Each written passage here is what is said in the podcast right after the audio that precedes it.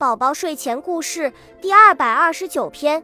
经过漫长的冬眠，熊爸爸被温暖的春天叫醒。熊爸爸打了一个大大哈欠，然后看了看身边的熊妈妈和熊宝宝。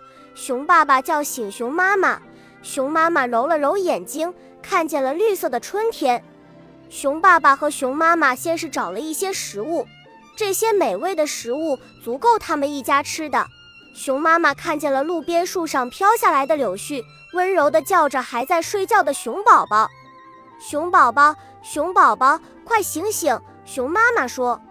熊宝宝动了动眼皮，但是最终还是闭上了眼睛。熊妈妈笑了起来说：“看来这小家伙不愿意醒。”熊爸爸也来叫熊宝宝说：“熊宝宝，熊宝宝，快醒醒！”